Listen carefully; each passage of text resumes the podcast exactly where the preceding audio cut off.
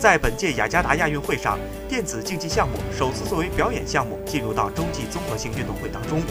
也让很多电子竞技从业者看到电竞入奥的希望。但是日前，国际奥委会主席巴赫的一番表态，几乎给电竞入奥宣判了死刑。巴赫在谈到电子竞技入奥的前景时，明确表达了自己的态度：我们不能在奥运会项目中加入一个提倡暴力和歧视的比赛，所谓的杀人游戏。